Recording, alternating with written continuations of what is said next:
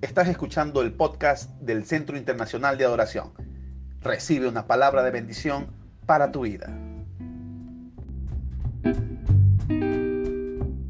¿Cuántos creen que en el 2019 las bendiciones que el Padre Dios nos dio en el 2018 van a ser al doble? Si Dios te bendijo en el, 10 en el 2018, prepárate porque en el 2019 la bendición de Dios será al doble. Primer libro de, de Samuel, capítulo 2, verso 30, por favor. Primera de Samuel, capítulo 2, verso 30. Dice la palabra de Dios en el nombre del Padre, del Hijo y con la bendición de su Santo Espíritu.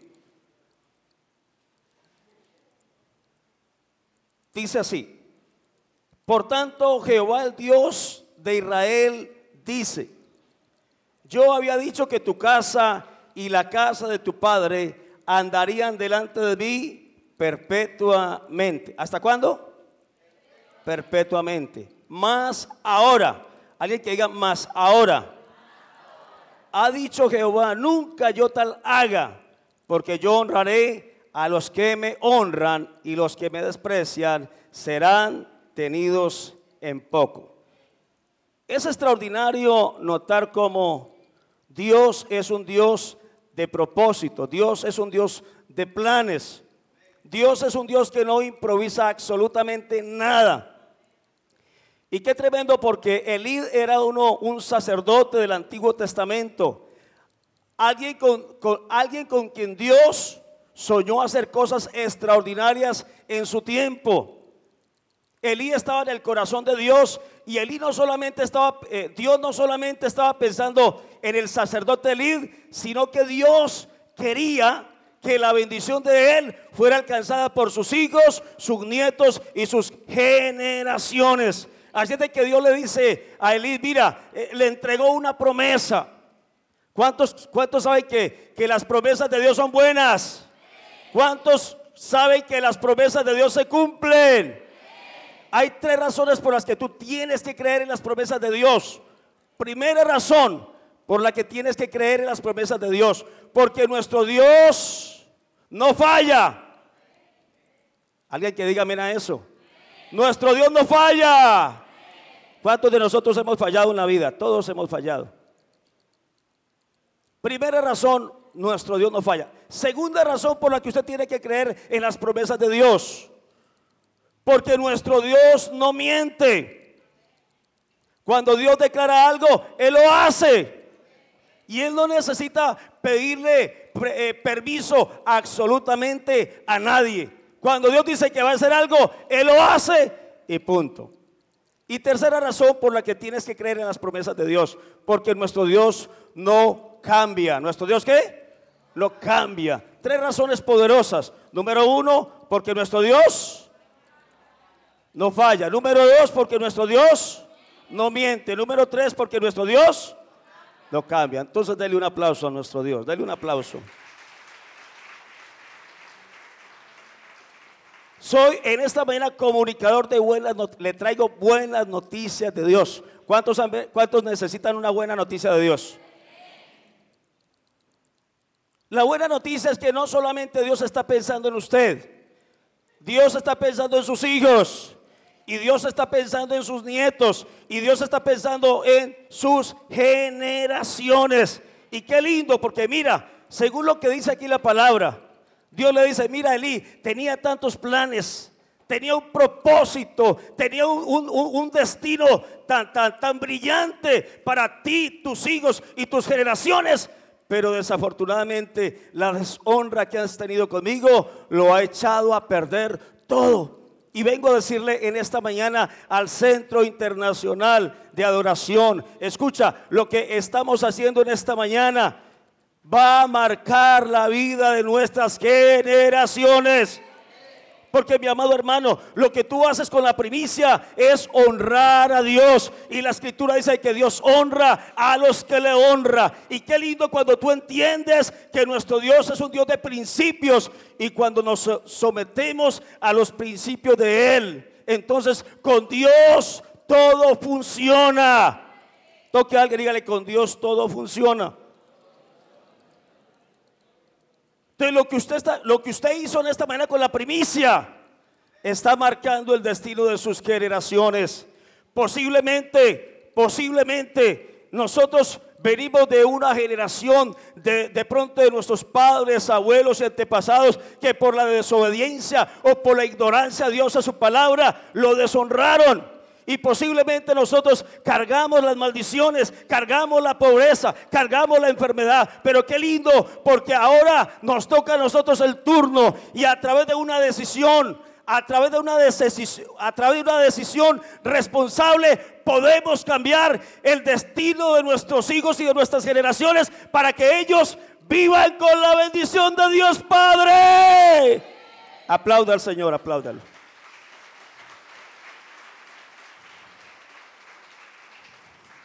¿Qué significa la palabra honra? En griego es el verbo timao, que significa tener una actitud de honra hacia alguien. Honra significa valor, honra, significa estimar, honra significa amar. Cuando usted honra a alguien, usted lo valora, usted demuestra que lo ama, usted demuestra que esa persona para usted es importante, que usted le tiene estima. Ahora escucha, la honra expresada con palabras y sin hechos no es honra. El mismo Jesús se refirió al texto del Antiguo Testamento en el libro de Isaías cuando dijo, este pueblo de labios me honra, pero su corazón está lejos de mí. Qué lindo que, que, nosotros hayamos expresado en esta mañana con una acción de obediencia y con una acción tangible que creemos en el Dios, que creemos en el Dios todopoderoso. Que lo que hacemos con la primicia es reconocerlo como el Señor y Dios de la tierra. Lo que hacemos con la primicia es reconocerlo como nuestro Rey y Señor. Lo que hacemos con la primicia es creer que Él es la fuente de todas nuestras bendiciones. Ahora, la honra es una moneda altamente cotizada en el reino de Dios. ¿Qué es la honra? Una moneda altamente cotizada en el reino de Dios. Y mi amado hermano, cuando hablamos del reino de Dios, el reino de Dios no solamente habla de honra, el reino de Dios también habla de recompensas. Dios quiso recompensar las generaciones de, Elí, pero desafortunadamente Elí tomó malas decisiones. Qué lindo que con nuestras acciones responsables nuestros hijos alcancen la bendición de Dios porque determinamos honrarlo con todo nuestro corazón. Miremos de una manera rápida cuáles son algunas de las recompensas que trae la honra.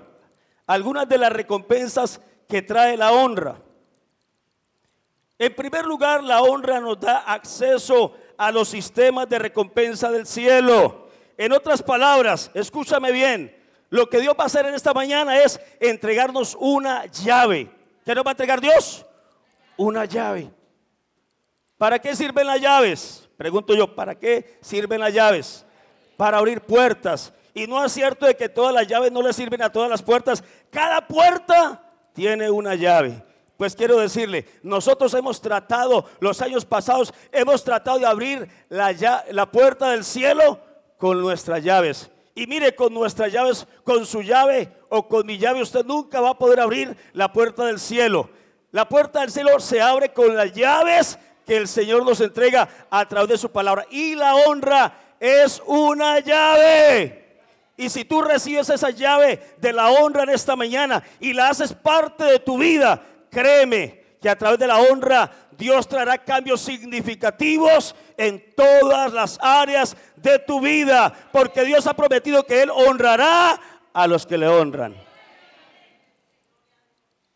Así es que prepárese. La Biblia dice Mateo 10:41, el que a vosotros recibe, a mí me recibe, y el que me recibe a mí, recibe al que me envió. Si honramos a una persona, recibimos la recompensa que está sobre esa persona. Cuando usted honra a un profeta, usted recibe recompensa de profeta. Cuando usted honra a un pastor, según la, la unción que Dios ponga en esa persona la unción que hay sobre esa. Cuando hay honra, la honra activa el poder de Dios y la honra nos conecta con Dios y la honra nos da entrada con las llaves al reino de los cielos. Y le tengo una buena noticia. Si tú recibes esa llave y la haces parte de tu vida y, la enseñas y te la das a tus hijos y a tus nietos y a tus generaciones y ellos viven honrando a Dios, la bendición de Dios, ellos no tendrán que buscarla. La bendición de Dios los alcanzará y los perseguirá.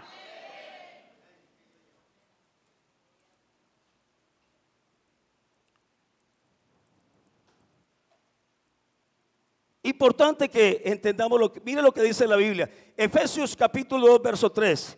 Dice, honra a tu padre y a tu madre, que es el primer mandamiento con qué?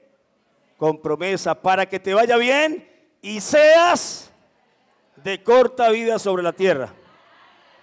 Ah, perdón, de larga vida sobre la tierra, sí. Mi amado hermano, impresionante. Y yo vengo a decirle en esta mañana, lo que Dios va a hacer con esta iglesia es poderoso. Lo que Dios va a hacer con su vida y con su familia es poderoso. Porque a través de la palabra, escucha, yo no sé cómo hayas terminado el 2019. Posiblemente algunos terminaron frustrados porque no, no pudieron conquistar todas las metas y los sueños que se propusieron. Posiblemente muchos terminaron, hermano, eh, eh, en escasez, con deudas, con presiones, con opresiones. Pero hoy vengo a decirte, Dios quiere cambiar tu vida y Dios quiere cambiar la circunstancia que estás viviendo en este momento. Si en esta mañana le crees a Dios y tomas la palabra, esa palabra traerá cambios significativos a tu vida, a tu familia, a tu salud, a tus finanzas y a todo lo que tiene que, que ver con tu vida. Dale ese aplauso al Señor.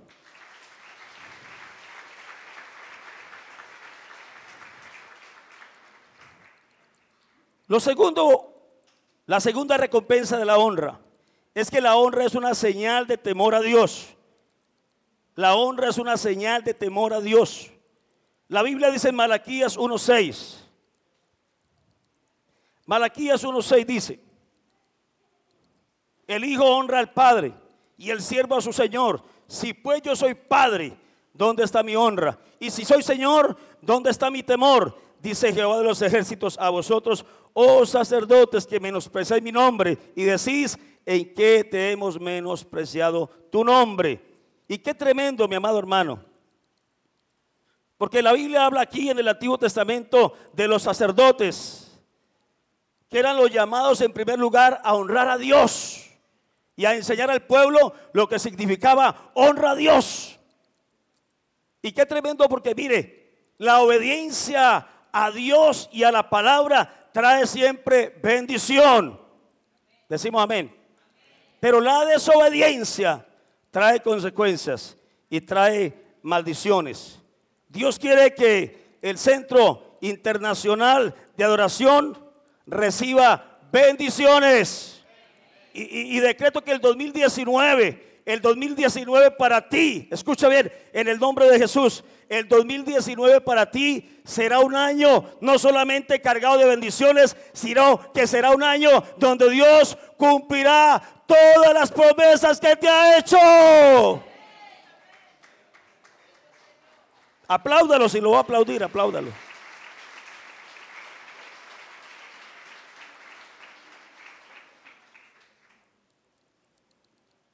La tercera recompensa Debemos honrar no con tristeza ni por necesidad. Debemos honrar no con tristeza ni por necesidad. Ah, está bien pues. Están pidiendo lo de las primicias en la iglesia. Ah, bueno, está bien. Voy a llevarlas ahí a ver qué pasa. Voy a llevarlas para que de pronto los pastores no me van a decir nada, me van a llamar la atención. No, mi amado hermano. Escucha, Dios es el que pone en el corazón lo que nosotros los siervos debemos hacer. Y todo lo que Dios diga que hagamos y nosotros lo hacemos fielmente, entonces la bendición no alcanza al pastor, la bendición alcanza a todo el pueblo. Y escucha, con las primicias tú no le estás haciendo un bien al pastor. Con las primicias le estás haciendo un bien a tu vida y a tu familia. Usted, mi amado hermano, hay gente que dice, no, es que los diezmos son para el pastor, las primicias. No, mi amado hermano. Y de eso quiero, quiero, quiero informarlo bien en esta mañana. Entonces, las primicias son una fiesta. Y cuando eh, la vamos a entregar a Dios, hay que hacerlo con alegría. Y hay que hacerlo con gozo. Porque lo que estamos haciendo, ¿sabe qué es con las primicias? Lo que estamos haciendo es que le estamos permitiendo a Dios que Él se nos adelante. Recuerde que Dios siempre va adelante de nosotros. Dios conoce nuestro pasado, nuestro presente y nuestro futuro. Con las primicias usted le dice, Señor, adelanta, adelántate en el, en el futuro para que me entregues lo que tienes preparado para mí.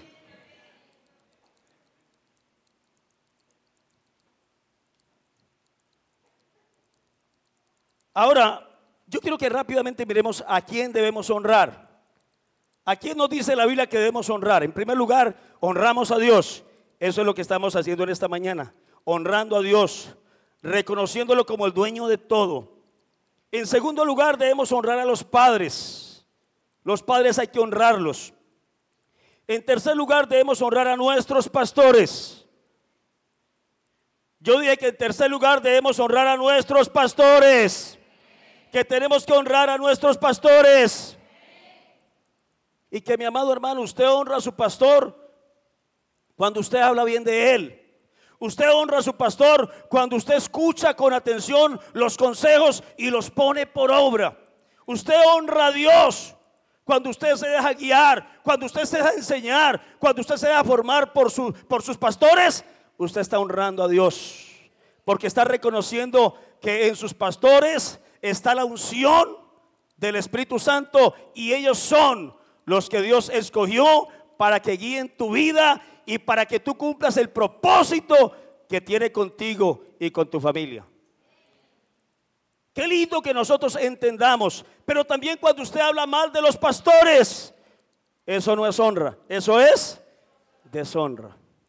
Y si te levante la mano, solo los que son hijos de Dios. A ver, solo los que son hijos de Dios. Bueno, a ver, hijos de Dios, bátame su mano. Los hijos de Dios, los hijos de Dios, los que van para el cielo. Mire a su hijo yo voy para el cielo. Yo no soy usted, pero yo voy para el cielo. Ahora escuche, hermano, un verdadero hijo de Dios no murmura, un verdadero hijo de Dios no critica, un verdadero hijo de Dios honra, obedece, se somete, ama, perdona, valora, es responsable, es lleno del Espíritu Santo. Aló. Porque Jesús le dijo a los discípulos, por los frutos los conoceréis. Y el apóstol Santiago dice que, hermano, Escuche, nuestra boca debe ser una fuente de bendición y no de maldición. Por eso, mi amado hermano, mire, muchas veces estamos viviendo, ¿sabe qué estamos viviendo? Estamos, usted hoy está viviendo lo que declaró ayer. A veces vivimos declarando enfermedad. Si usted declara enfermedad, eso estás trayendo a tu vida. Porque el mejor profeta de tu destino y de tu vida eres tú. Si tú declaras con tu boca enfermedad, eso estás pidiendo, eso te va a llegar. Si tú declaras pobreza, eso estás pidiendo, eso te va a llegar. Si tú declaras que las ventas están mal, que el negocio se cayó, que hermano, lo que usted declare con su boca es lo que lo va a alcanzar. Por eso el rey Salomón dijo que el poder de la vida, ¿dónde está? En la lengua. Usted va a recibir conforme a todo lo que declare. Por eso, mi amado hermano, lo animo y lo exhorto en el nombre de Jesús a que declare conforme a lo que dice Dios en la palabra. No declare palabras negativas. No declares enfermedad. No declares, eh, eh, eh, hay gente que dice, estoy desanimado. Hermano, si usted sigue declarando eso, pues va a estar desanimado. Si ya se dio cuenta que está desanimado, pues anímese y levántese en el nombre de Jesús, porque el Espíritu de Dios está sobre ti. Ahora, si usted quiere que cambie su manera de vivir, tendrá que cambiar su manera de hablar. Entonces, levántese a partir de hoy a declarar lo que usted quiere ver en su vida, lo que usted quiere ver en sus hijos. No siga declarando que su esposo no se va a convertir. No siga declarando que sus hijos son rebeldes. Por el contrario, declare que su familia es una familia sacerdotal. Declare que sus hijos aman a Dios. Declare y tenga imágenes viéndose entrar con toda su familia a la iglesia. No crea en las circunstancias, porque a veces dependemos mucho de la vista. La Biblia dice que nosotros somos personas de fe. En el mundo es ver para creer. En Dios es crea para que vea. Dele un aplauso al Señor.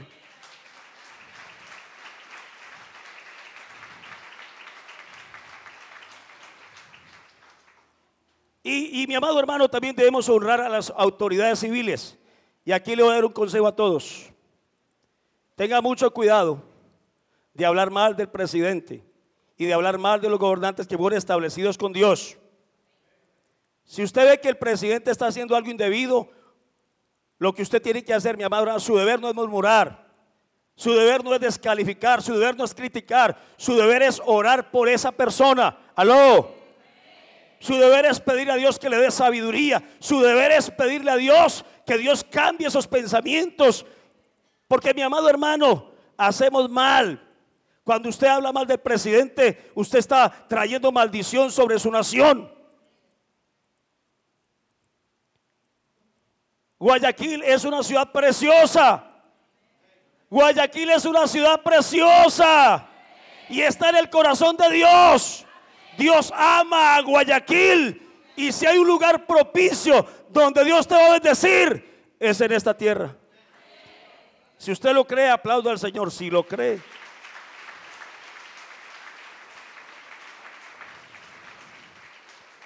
Y también en quinto lugar debemos honrar a los jefes. ¿A quiénes debemos honrar? A los, a, las, a los patrones, a los dueños de las empresas donde trabajamos. No se preste para hablar nunca de la autoridad, porque cada que usted se revele contra la autoridad, se revela contra Dios. Y le voy a decir, le voy a confiar aquí un secreto. Que no salga de aquí de Guayaquil, por favor. Si salió de Guayaquil, me doy cuenta que usted. Escuche. El trabajo que tienes te lo dio Dios. No, no me escucharon. El trabajo que tienes te lo dio Dios. Y si Dios te lo dio, tienes que amar lo que haces. Ay, pastor, es que usted no sabe el sueldo, el salario que me dan. Escucha, Dios es el patrón más justo de esta tierra. La Biblia dice que tenemos que servir a Dios, que tenemos que hacer las cosas como para Dios y no para los hombres. Cuando una persona es fiel, ¿sí? A su patrón y es cumplidora de todos sus deberes y es puntual en el tiempo de entrada y de salida y es esforzado y es diligente y hace más de lo que se le pide. Esa persona gana confianza en el corazón de Dios. Y cuando Dios ve que tú eres bueno en lo que haces, entonces Dios te dará mejores oportunidades entonces Dios te va a abrir unas puertas donde te va a llevar de lo poco a lo mucho. ¿Cuántos dicen amén? Además de eso, cuando tú eres buen trabajador, estás dando testimonio de que tienes un Dios que te ha cambiado y que ha hecho de ti una persona llamado a marcar la diferencia. Continúo. Ahora entremos en otro campo. ¿Cómo honramos a Dios? Número uno, honramos a Dios dándole el primer lugar en nuestro corazón. ¿Cómo honramos a Dios? Dándole el primer lugar en nuestro corazón. Sería una, una, buena pregunta. ¿Quién está ocupando el primer lugar en tu corazón? A veces con la boca decimos Dios, pero con los hechos decimos otra cosa. Si en primer lugar en su corazón está la familia, está el dinero, está el trabajo, está el estudio, está la profesión, va mal. A veces pensamos que idolatría es la veneración a imágenes. No, mi amado hermano, En idolatría se convierte todo aquello que le quita el primer lugar a Dios. Por eso usted tiene que asegurarse en este 2019, si quieres tener un 2019 con la bendición de Dios, con la protección de Dios, entonces asegúrese de que va a poner a Dios en el primer lugar de su vida. Le aseguro que si usted pone a Dios en el primer lugar de su vida, Dios a través de su espíritu y por la palabra, entonces te, guiará para que vivas una vida por prioridades. ¿Aló? ¿Una vida por qué? Por prioridades. Hay gente que en su corazón tiene el dinero y cree que lo más importante es el dinero. Entonces la gente, hermano, hasta se hace matar por el dinero. Y por estar detrás del dinero, pierden su esposa, pierden sus hijos, pierden las cosas más valiosas que nos ha entregado Dios. La familia es un precioso regalo de Dios. Y usted no puede sacrificarlo por pensar en el dinero. ¿Qué se gana usted con ganarse toda la plata del mundo y perder su familia? ¿Qué se gana usted con ganarse toda la plata del mundo y perder la salvación? Hay cosas de valor a las que tenemos que prestarle mayor atención.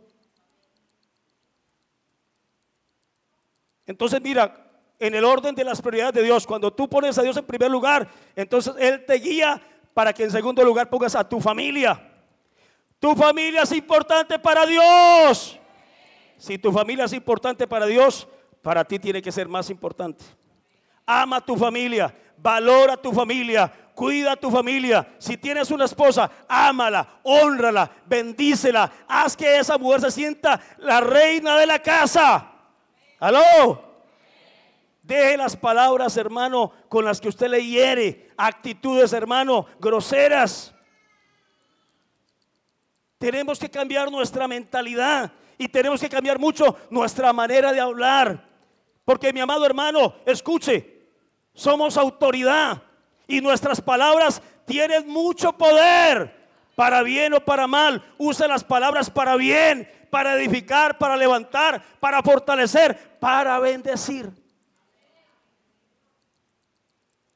Más bien, si va a decir algo con lo que va a herir a alguien, más bien quédese callado. Más bien no diga nada. Pero cuando tenga que hablar, hermano, hable de parte de Dios, porque usted es un profeta de Dios. Usted es un, un hombre, una mujer de Dios. Ahora, en segundo lugar, honramos a Dios obedeciéndolo en todo. ¿En qué debemos obedecer a Dios? en todo. Deuteronomio capítulo 28, verso 1 y 2. Deuteronomio capítulo 28, verso 1 y 2.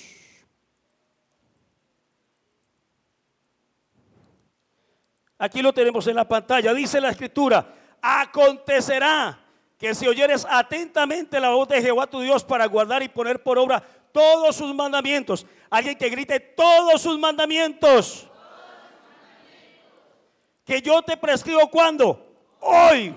Apunta esta fecha, porque esta fecha es profética. Yo decreto que después de este día, mi amado hermano, vendrá un, vendrá un cambio trascendental en toda tu vida. Y dice la palabra, también Jehová tu Dios te exaltará sobre toda Guayaquil, sobre todo el Ecuador. Y mire lo que dice el texto siguiente.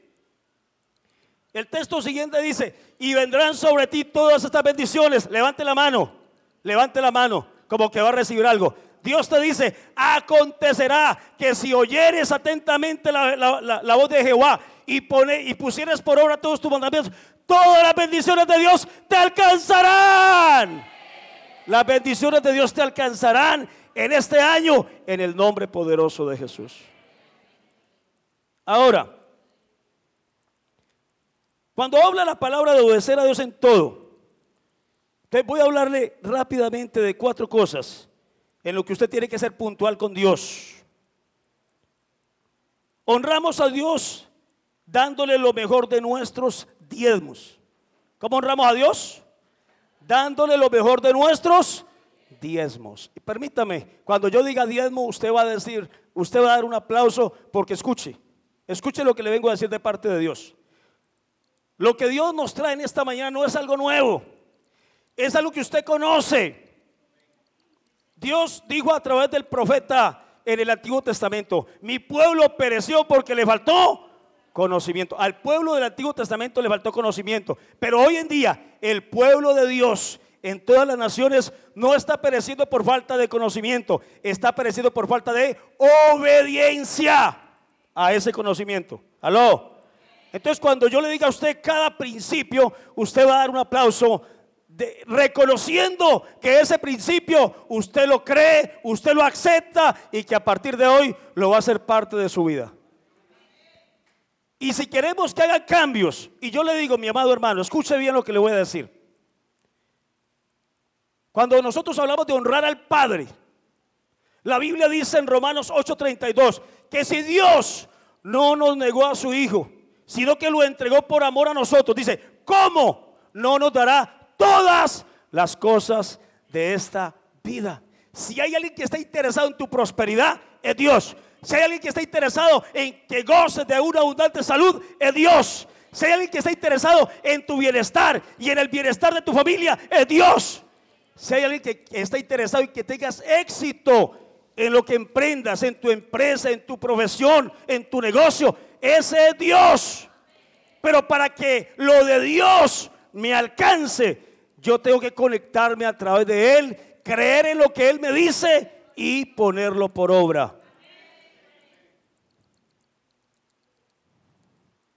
Entonces, el primer principio es el diezmo.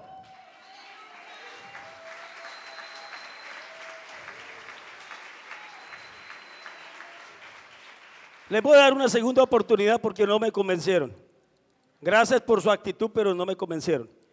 Escuche, mi amado hermano, yo he venido a revelarle algo de parte de Dios. Y esto que le, vengo a declarar, usted lo necesita. Porque esto que le vengo a declarar viene de parte de Dios. Y le voy a decir algo, yo a usted no le conozco, pero Dios le conoce. Dios conoce sus situaciones, sus necesidades, que hay deudas, que tienes deudas con el banco, que no tienes cómo pagar eh, eh, eh, los compromisos que has adquirido. Y déjame decirte, Dios ha visto tus lágrimas en lo secreto y has estado reclamando y te has estado quejando, pues hoy vengo a decirte de parte de Dios, ni llores ni te quejes más. Porque hoy Dios viene a confrontarte con la palabra. Y si te conectas con la palabra y cambias de actitud y lo obedeces, Dios traerá los cambios. Tus deudas serán canceladas.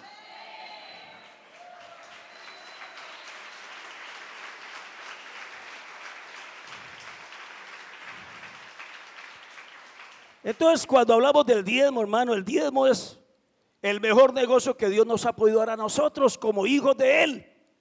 Porque imagínense, Dios nos da toda una vida. Y Dios no debería pedirnos el 10%. Dios debería pedirnos el 90%. ¿Aló? Escúchele, le voy a decir por qué. Todo lo que usted es y sabe y tiene, ¿quién se lo dio? No, yo no escuché. Todo lo que usted tiene, sabe. ¿Y qué bueno otro? Tiene, sabe. Y es. Se lo dio Dios. En otras palabras, de nosotros no es. ¿Se dan cuenta? Y yo quisiera saber con cuántos el Padre Dios ha sido bueno. Y le tengo una buena noticia. A pesar de que no hemos sido tan obedientes a los mandamientos, sin embargo, Dios ha sido bueno. Pero escuche, Dios en el 2019 no quiere ser bueno con usted. Dios en el 2019 quiere ser buenísimo con usted. Y Él quiere soltarle y escuche lo que le voy a decir en el nombre de Jesús. Escuche, muchos de ustedes han estado esperando cosas de años atrás. Y le voy a decir en esta mañana en el nombre de Jesús. Todo lo que usted ha estado esperando de años atrás, en este año Dios lo va a hacer. En este año Dios lo va a hacer. En este año lo vas a recibir. En, esta, en este año vas a ver la gloria de Dios en el nombre de Jesús. Entonces el diezmo, ¿qué es el diezmo, pastor? El diezmo es el 10% de todo lo que Dios nos da. Entonces le voy a decir, le voy a decir para que usted tenga claridad en esto. Cuando una persona da el diezmo a Dios, con el diezmo usted demuestra obediencia. ¿Qué demostramos con el diezmo? Obediencia. ¿Y sabe qué recibimos a cambio? Recibimos dos cosas poderosas. Recibimos estabilidad, que es lo que andamos buscando todos. No andamos buscando una estabilidad para nuestra familia. No necesitamos estabilidad en el negocio. No necesitamos estabilidad en las finanzas. ¿Aló? Entonces, el diezmo, Dios a través del diezmo que nos da, estabilidad. Y lo segundo que nos da, nos da el diezmo es protección. ¿Aló? ¿Qué nos da Dios? Protección. Hermano, con esas dos cosas son poderosas. Usted necesita estabilidad y necesita protección de Dios. Ahora, cuando usted da el diezmo, viene de Dios un cerco sobre su casa, sobre su salud, sobre su negocio, sobre la empresa, sobre sus hijos, porque Dios le quiere asegurar todo lo que Él le ha entregado como una bendición. Ahora, hay alguien que está detrás de todo lo que usted ha recibido, y es el diablo. Dios quiere verte bendecido, el diablo quiere verte empobrecido. Dios quiere verte sano, el diablo quiere verte enfermo. ¿Aló? Dios quiere que estés arriba, el diablo quiere que tú siempre estés abajo. Y escuche, le voy a decir, usted es el que decide sobre quién quiere poner las finanzas en el 2019. Si más, las vas a asegurar en las manos de Dios. Porque es Dios el que va a pelear por tu bienestar. Es Dios el que va a pelear por tu trabajo. Es Dios el que va a pelear por tu negocio, por tu empresa. Aló, por tu familia. La Biblia dice, y reprenderás al devorador. ¿Sabe quién es el único que tiene poder para reprender al devorador? Dios. ¿Y sabe Dios cuando lo hace? Cuando tú le das derecho legal a través de la obediencia en el diezmo. Ahora escúchame. Pastor, es que no me alcanza la plata. Pastor, es que mire la deuda, la situación. Hermano, y le echamos la culpa a uno, y le echamos la culpa al trabajo, y le echamos la culpa al jefe, y le echamos la culpa a Dios. Y el único culpable de todo aquí es usted. Usted que no está poniendo por obra el mandamiento de Dios. Le voy a decir algo, yo vengo 30 años cumpliendo el mandamiento y en las finanzas he visto la gloria de Dios. Y escuche, le voy a decir, todo lo que viene de Dios funciona. Todo, hermano, funciona. Pero quien lo hace funcionar eres tú y soy yo. No le eches la culpa al diablo si no estás bendecido. Échate la culpa tú mismo y cambia tu actitud. Cambia esa actitud de desobediencia por una actitud de obediencia. Y escuche, cuando usted decide, cuando usted toma la mala decisión de no diezmar, usted deja de poner sus finanzas en las manos de Dios y automáticamente las pone en las manos del diablo. El diablo no viene a pedirte el 10%, el 20%, el 30%. El diablo es un ladrón y él viene a robarte el 100% de todo lo que Dios te está dando. Pastor, ¿y yo cómo me doy cuenta de que el diablo me está robando? Muy sencillo. Cuando usted no diezma, entonces hermano, se le va la moto, se le fundió el motor al carro, lo robaron. ¿Aló? Hermano, el negocio para atrás y para atrás y para atrás, las ventas, nada que, eh, hermano, funcionan.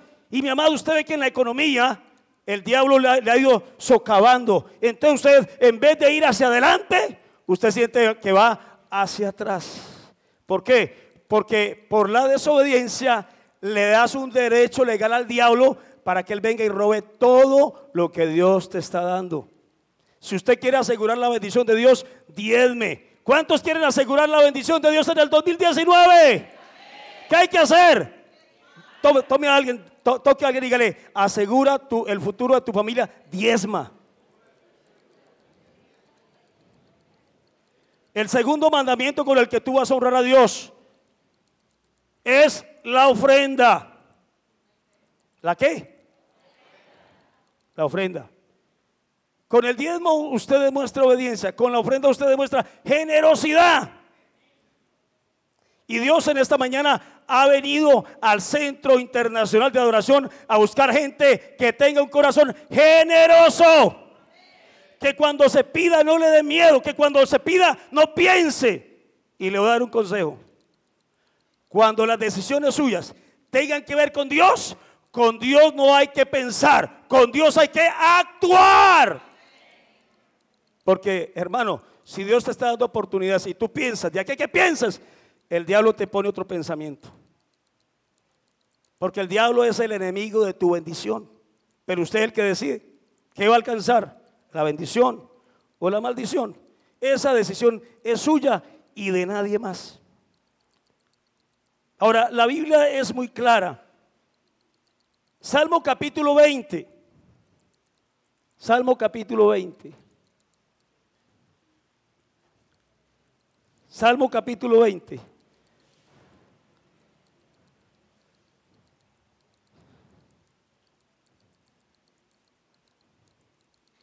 Salmos para que usted lo encuentre fácilmente está entre Génesis y Apocalipsis. Ahí lo encuentra facilito. Que no diga que no lo ayudo. Salmo capítulo 20. Mira lo que dice la Biblia, hermano. Dice, Jehová te oiga, ¿en qué día? En el día del conflicto. El nombre del Dios de Jacob te defienda te envíe ayuda desde el santuario y desde Sión te sostenga. Haga memoria. Alguien que grite, haga memoria. Hoy Dios va a hacer memoria de todas tus ofrendas y acepte tus holocaustos. Te dé conforme el deseo de tu corazón y cumpla todo su consejo. Míreme acá. Con la ofrenda usted demuestra obediencia y a cambio usted recibe multiplicación. ¿Qué recibimos a cambio? Lo que prospera no es el diezmo. Lo que prospera es la ofrenda. Pero escuche con atención esto que le voy a decir. Porque a veces, hermano, invertimos los mandamientos de Dios. Entonces usted dice, hoy es el día de las primicias. Entonces usted dice, ah, ya sé qué voy a hacer. Toma el diezmo y lo da como primicia. Y si usted hace eso, no le va a funcionar. Porque si usted quita el diezmo, está quitando el cerco de Dios. O sea, usted tiene que hacer una cosa sin dejar de hacer la otra. ¿Aló? Pero entonces nosotros por falta de, conocimiento en esto, entonces cuando se pide una siembra, entonces tomamos lo del diezmo, estamos haciendo mal. Usted no puede quitar el diezmo, porque el diezmo es lo que le da a usted estabilidad y protección. ¿Aló? Pero la ofrenda Ahora usted tiene que tener un concepto claro para quién es la ofrenda. Si usted cree que la ofrenda que la va a dar es para el pastor, pues tiene que ser una ofrenda muy buena. Yo dije que tiene que ser una ofrenda muy buena. Bueno, créalo. Ahí se lo está revelando el Señor. Y también le voy a decir algo.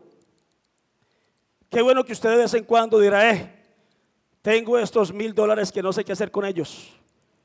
Pues si tiene por ahí mil dólares que no sabe hacer con ellos, ahí está su pastor.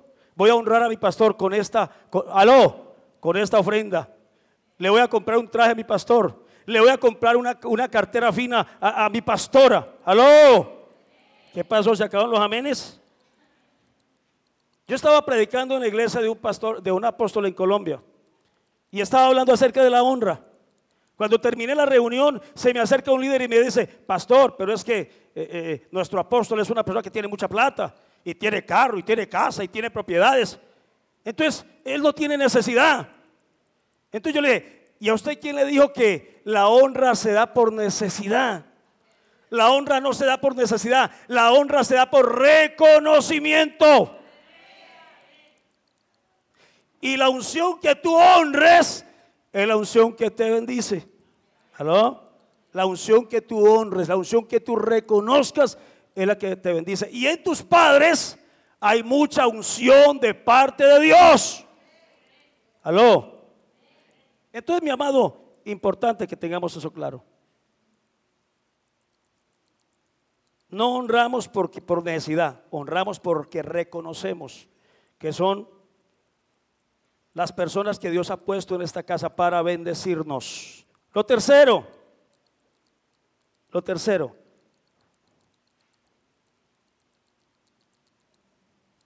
lo tercero es acerca de las primicias. Bueno, no estoy leyendo los diezmos por los textos por la cuestión del tiempo, pero sí le estoy haciendo referencia a los textos. Escuche, En esto de las primicias, pues no voy a profundizarle mucho porque ya, ya tienen mucho conocimiento, pero sí le voy a decir algunas cosas que ustedes han hecho. Como por ejemplo, la, obediencia que han demostrado a, la obediencia que han demostrado hoy a Dios, a su palabra y a sus autoridades, va a marcar el destino de sus generaciones. Y qué lindo que no solamente usted lo haga, enséñele esto de las primicias a los hijos, enséñele el diezmo a sus hijos para que sus hijos marquen a sus generaciones con la bendición de Dios. Entonces las primicias, pues es lo, mejor y lo primero de Dios. Honramos a Dios con dinero y honramos a Dios en especie. ¿Aló?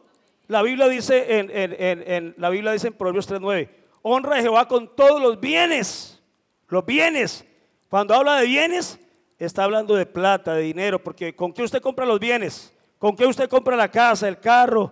Aló, las propiedades con dinero. Entonces hay que honrar a Dios con dinero. Pero también hay que honrar a Dios con especie. Y lo que han hecho me parece espectacular lo que ustedes han hecho. Y mire, escuche, ¿sabe qué, qué, veía ahora? Ahora sentía un mover del Espíritu y veía ángeles que estaban aquí. Y mire, los ojos del cielo estaban puestos sobre este lugar. Y le voy a decir algo, mire, eso que está ahí, ¿sabe qué es? Es señal de la abundancia que Dios va a traer sobre esta casa y su casa en el 2019.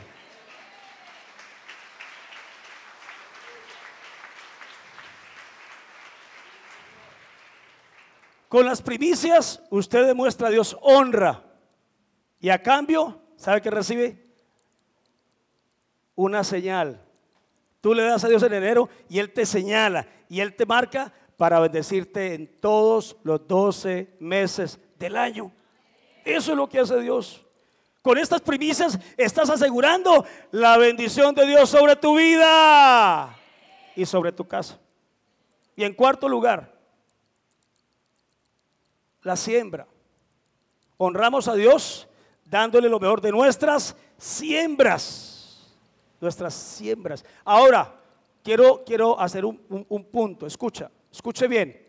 Si usted pronto dice, ay, es que eh, eh, eh, hoy era el día de las primicias y, no me han pagado y, no tengo, no se preocupe. Usted puede traerlas en la próxima celebración, usted puede traerlas el domingo. Lo que sí le quiero decir es que no deje pasar esta oportunidad de Dios traiga las primicias. Si usted de los que dice, no es que yo no doy primicias porque es que yo no entiendo. Mi amado hermano, los principios de Dios no es para entenderlos, los principios de Dios es para obedecerlos. Y si usted los obedece sin necesidad de entenderlos, usted verá la recompensa de Dios. Usted verá la bendición de Dios. Lo que Dios es capaz de hacer por usted y por los suyos en el nombre poderoso de Jesucristo. Alguien me preguntaba, pastor, ¿y cada cuánto uno puede sembrar? Mi amado hermano, usted puede sembrar todas las veces que sean necesarias. Y ojalá que la siembra le duela, porque las mejores siembras que traen cosechas abundantes son las que nos cuestan, las que nos duele. El salmista por eso dijo, no ofreceré a mi Dios cosa que no me cueste nada. Les cuento mi testimonio.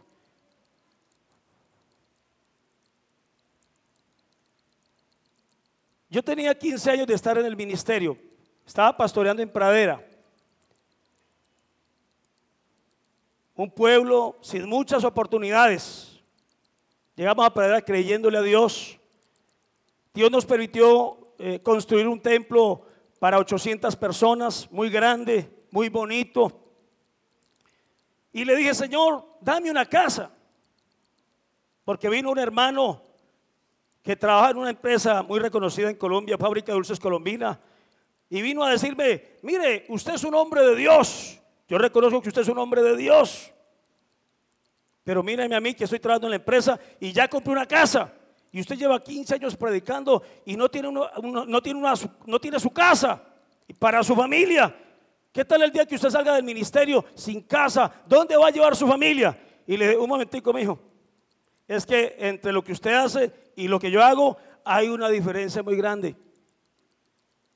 Y le dije, yo estos 15 años los he sembrado en el reino de Dios.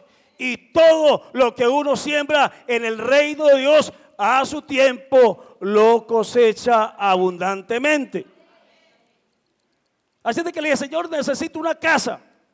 ¿Sabe qué me dijo el Señor? ¿Quieres una casa? Sí, sí, necesito una casa. Y me dijo, dame una siembra. Invité al apóstol Héctor William a hacer un, tiempo de siembra. Él fue y dio una palabra. Y yo con el sueño de mi casa.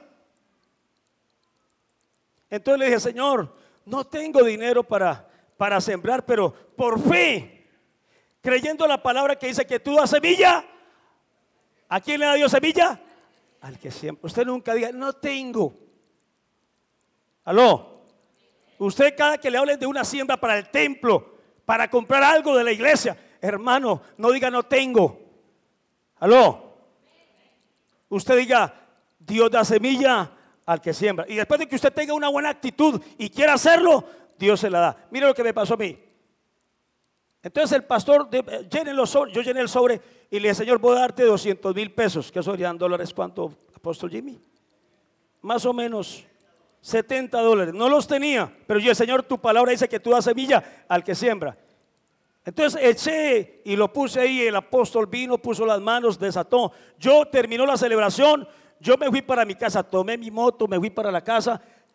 A las tres, a las tres cuadras, escuché la voz del Señor que me dijo, ¿Y dónde tú crees que vas a comprar una casa con 70 dólares? Yo paré la moto. Y el Señor me repite por segunda vez, ¿dónde tú crees que vas a comprar una casa con 70 dólares? Y yo le dije, Señor, ni de cartón, porque ¿cuánto vale el lote? Entonces tomé la moto y me devolví y llegué a la iglesia, abrí la oficina y fui y saqué el sobre. Porque cada que nosotros hacemos siembra, yo le digo al tesorero, eh, eh, saca el dinero y entrégame los sobres vacíos porque voy a seguir orando por las promesas, por las peticiones que el pueblo ha escrito ahí. Así de que fui, tomé mi sobre y vengo al altar y le digo, Señor, no tenía 70 dólares para darte, pero ahora, Señor, 500, ¿cuántos dólares es? 500. 500 mil pesos. Bueno, y le digo, Señor, no tenía 70 para darte, pero te voy a dar 200 por mi casa. Porque tu palabra declara que tú das semilla al que siembra. Llené el sobre, lo deposité y me voy a la casa. Dos días después, estoy en, mi tiempo con Dios y termino mi tiempo con Dios. Viví una experiencia tremenda cuando una, una evangelista de Estados Unidos me llama y me dice, Pastor Fanor, estaba esta mañana orando a Dios. Parece ser de que yo estaba aquí conectado con Dios pidiéndole por la siembra y parece ser que ese Dios con el que estaba conectado en Colombia, ella en ese momento estaba conectada con Dios en Estados Unidos. Y dice, pastor, estaba en mi tiempo de oración en esta mañana y escuché la voz del Señor que me dijo, dale 200 dólares a mi siervo. Así de que te estoy llamando para que me digas a qué cuenta te los consigno. ¿Cómo le parece que entonces cuánto, cuánto le prometí yo a Dios? 200 dólares. ¿Y cuánto me estaba y cuánto me estaba dando Dios a través de la, de la, de la evangelista? 200. Pero aquí es donde quiero que usted tenga mucho cuidado. Si yo tomo esos 200 dólares y los gasto en otra cosa, me estoy comiendo la semilla y me estoy comiendo la cosecha. ¿Aló? Entonces, hermano, tan pronto recibí ese dinero, cuando uno tiene dinero en la mano, ahí mismo se le vienen, hermano, se le vienen muchos pensamientos. Ay, con esto pago, con esto compro, con esto voy aquí, con esto voy allá. Entonces, hermano, yo no pensé, yo de una actué. Y el Señor, aquí está mi siembra. Y voy, hermano, sí, voy y deposito los 500. Y, y la casa en la que ya teníamos dos años de estar viviendo en esa casa, me la había entregado una inmobiliaria.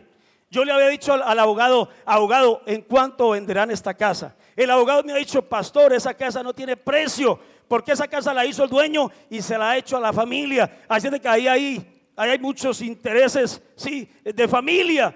Y hermano, no le ponían precio, no la vendían en ningún precio, pero una siembra. ¿Aló? Una siembra, tocó el corazón de Dios y Dios tocó el corazón. Así de que nos fuimos a hacer con mi esposa una visita. Cuando regresamos de la visita en la segunda planta, porque es una casa de tres pisos. Los apóstoles y pastores que me visitaron antes de comprarla, cuando veían la casa, dicen, uy, pastor, usted tiene casa de mafioso. Y yo le decía, yo no tengo casa de mafioso, yo tengo casa de ser un hijo de rey de reyes y de señor de señores. Porque esa casita tiene todos los juguetes, tiene hasta bar. O sea, tiene unos acabados preciosos. Y mire, qué tremendo. Entonces cuando yo veo el aviso se vende, yo subí las gradas como alma que lleva a Dios. Que lleva a Dios. Cuidado. Cuidado, hermano. Como alma que lleva a Dios. Y yo tomo el aviso así y digo, lo que es mío, el diablo no me lo quita. Y cogí eso y a la basura. Y llamé. Pero cambié el nombre de la... Cambié mi voz. Porque si el dueño se da cuenta que es el pastor, le pide esta vida y la otra, porque ellos dicen que nosotros los pastores tenemos mucha plata. Y si es verdad, tenemos mucha plata, porque la plata de nuestro papá Dios es de nosotros sus hijos. Apláudalo si lo voy a aplaudir.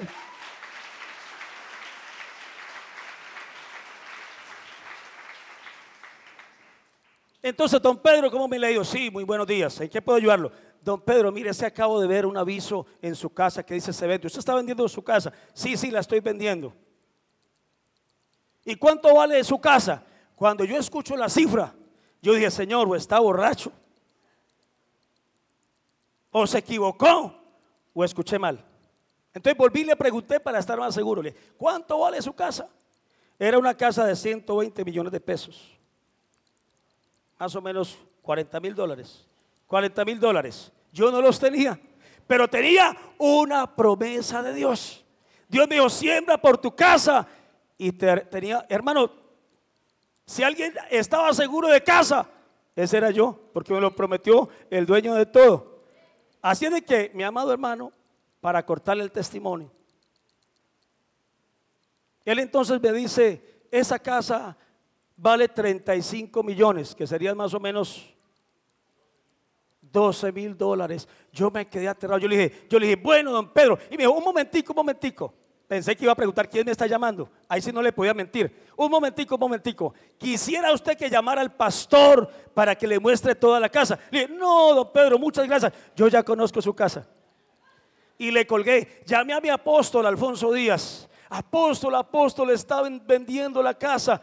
Y cuando le dije el precio, me dice, esa casa es suya. Llamé al apóstol Ramón, a nuestro apóstol distrital. Apóstol está viendo. Y me dice, esa casa es suya. Llamé al apóstol de zona y me decía, esa casa es suya. Llamé a mi papá. Y mi papá me dijo, esa casa es mía. Entonces yo dije, Señor, esta casa es mía. Pero ahora el problema era que no tenía cómo pagarla. Y Dios es bueno. Había un hombre que prestaba dinero a las iglesias. No le prestaban dinero a ningún pastor porque este hombre decía, si le presto a un pastor y lo echan, se pierde la platica.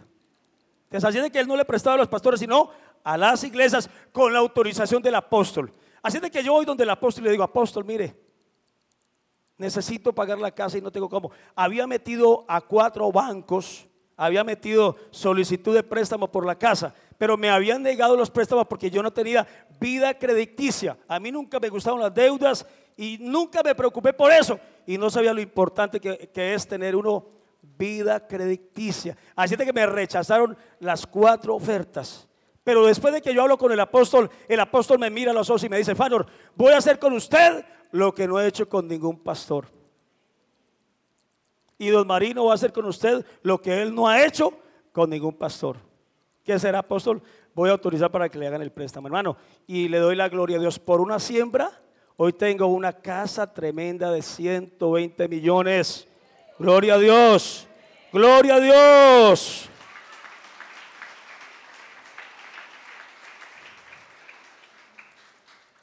Entonces, mi amado hermano, es importante que usted tenga claro estos principios. Diezmo. ¿Cuántos van a honrar a Dios con los diezmos? No se vuelva a quedar con los diezmos. La otra vez vino una hermana y me dijo, pastor, yo tengo buenas intenciones, yo quiero diezmar.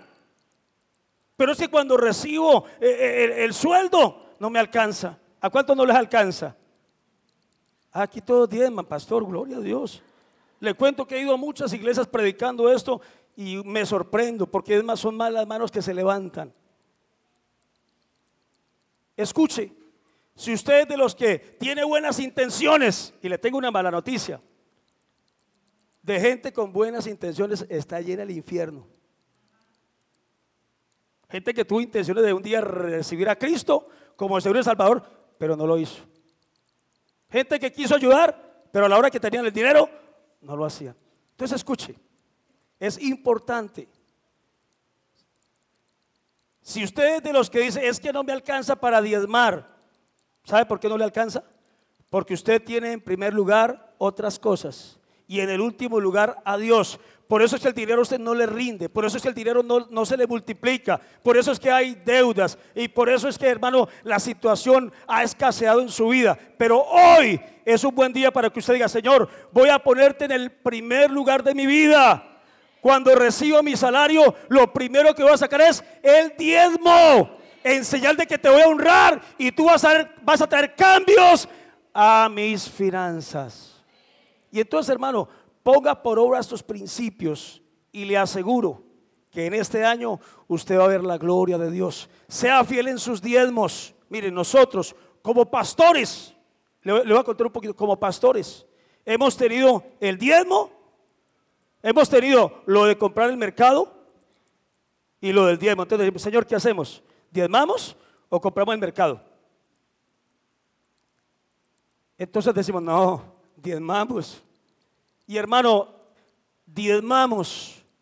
Y cuando diezmamos, Dios toca el corazón de la gente. Pastor, mire, le traje este pollo. Pastor, le traje este pescado. Pastor, le traje esta, este, este, este costalado de arroz. Pastor, y hermano, Dios empieza a tocar la gente y Dios empieza a abrir puertas. Porque cada que usted, cada que usted obedece el mandamiento del diezmo, de la ofrenda, de la siembra, de la premisa, se activa el poder de Dios y la mano de Dios se mueve a su favor.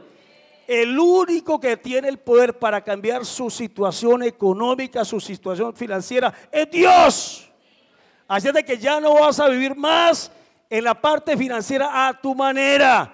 Decide a partir de hoy vivir a la manera de Dios y a la manera de Dios todo cambia y a la manera de Dios todo será mejor. Dale un fuerte aplauso al Señor.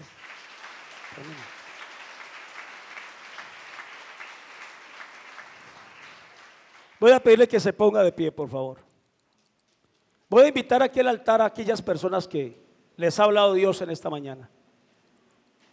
Si usted es una persona que le ha costado diezmar, poco lo hace, venga hermano, si usted es una persona que tiene sueños y cree que va a tener muchos desafíos en este día, venga aquí al frente. Voy a orar y el Espíritu Santo va a sanar, va a liberar, va a restaurar. Vamos a orar.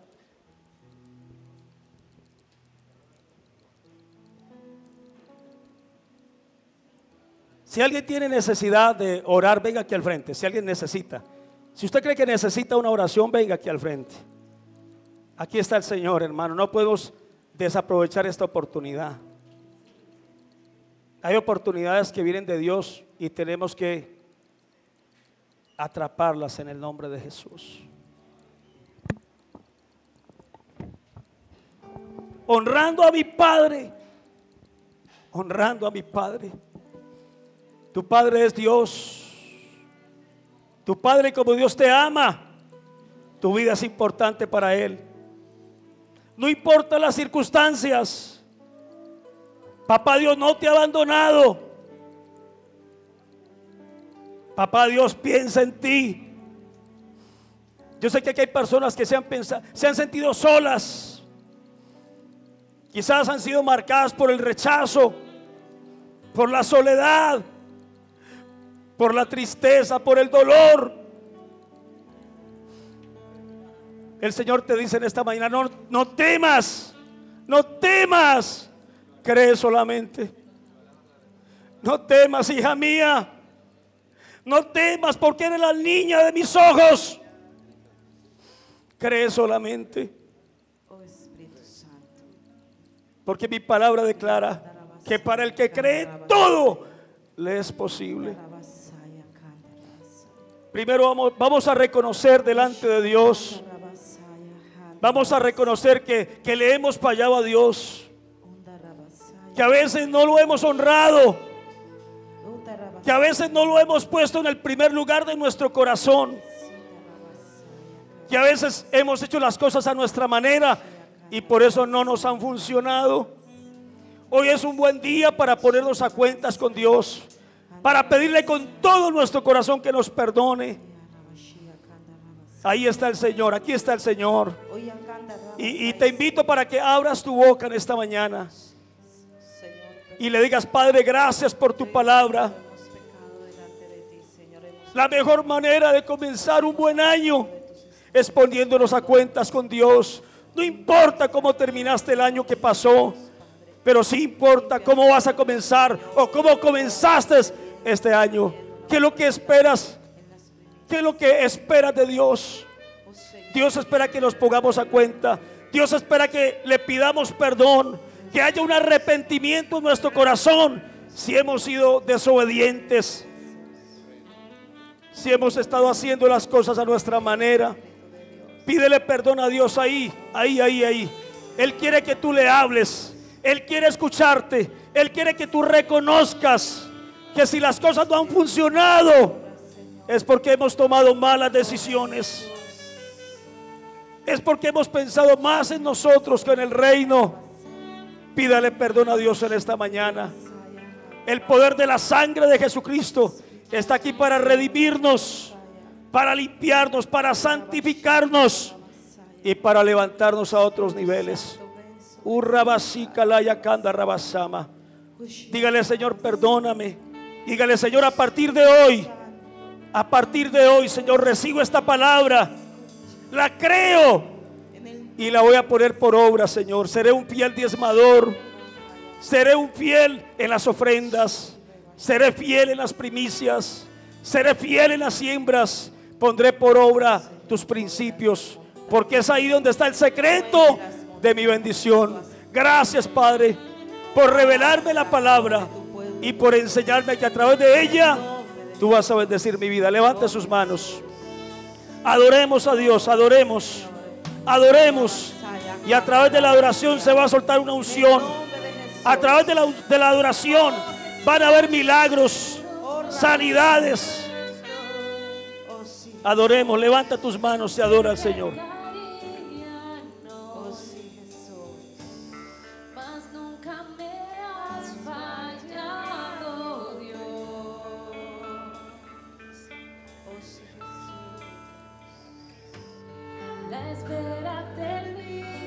Adóralo porque este es tu tiempo. Oh, Rabasama, la Yakanda, Rabaquía. Oh, Rabasika, la Yakanda, Rabasama.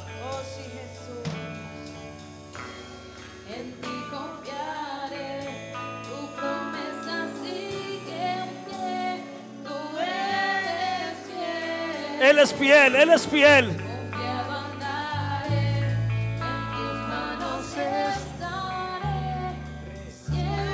Oh, Rabasama, la Yakanda, Rabaquía. Ahí está el Espíritu Santo. El Espíritu Santo está sanando, sanando, sanando. El Espíritu Santo está restaurando.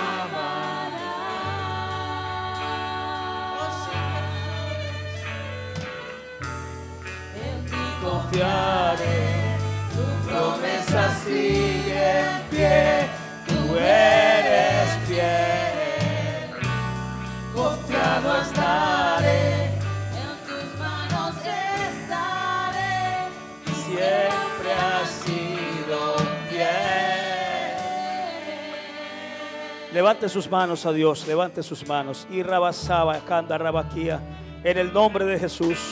Padre, desatamos la unción y el poder del Espíritu Santo ahora mismo, en el nombre de Jesús, en el nombre de Jesús. Toda enfermedad desaparece en el nombre de Jesús. Aplico el poder de la sangre de Jesucristo, desde la corona de su cabeza hasta la planta de los pies. Y ordeno que toda maldición de enfermedad se rompa en el nombre de Jesús.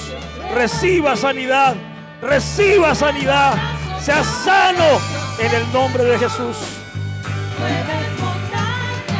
Oh, Rabasama la yacanda Rabaquía. Oh, Rabasai. Hay gloria, hay gloria, hay gloria de Dios. Hay unción, hay unción, hay poder del Espíritu Santo. Tócalos, tócalos, tócalos. Unción, unción, unción, unción. Fuego, fuego, fuego. Poder de Dios, poder de Dios, poder de Dios, poder de Dios. En el nombre de Jesús. Padre, gracias. Padre, gracias. Padre, gracias. En el nombre de Jesús. Declaro en esta mañana, en el nombre de Jesús, decreto en el nombre de Jesús. Decreto puertas abiertas en el 2019. Declaro cielos abiertos en el nombre poderoso de Cristo. Declaro que a alguien, a alguien, Dios le está abriendo las puertas en este momento. En el nombre de Jesús. Padre, desatamos una unción que traerá multiplicación sobre la iglesia, numérica, espiritual y financiera. En el nombre poderoso de Jesucristo. Declaro milagros, milagros Milagros se operan. Deudas son canceladas en el nombre poderoso de Cristo. Se abren puertas de oportunidad en el nombre de Jesús. Padre, declaramos tu bendición, tu bendición, tu bendición. Declaramos que será un año poderoso, cargado de bendiciones. Declaramos que el 2019 será un año de multiplicación, de ver los sueños cumplidos en el nombre poderoso de Jesucristo. A ti damos la gloria.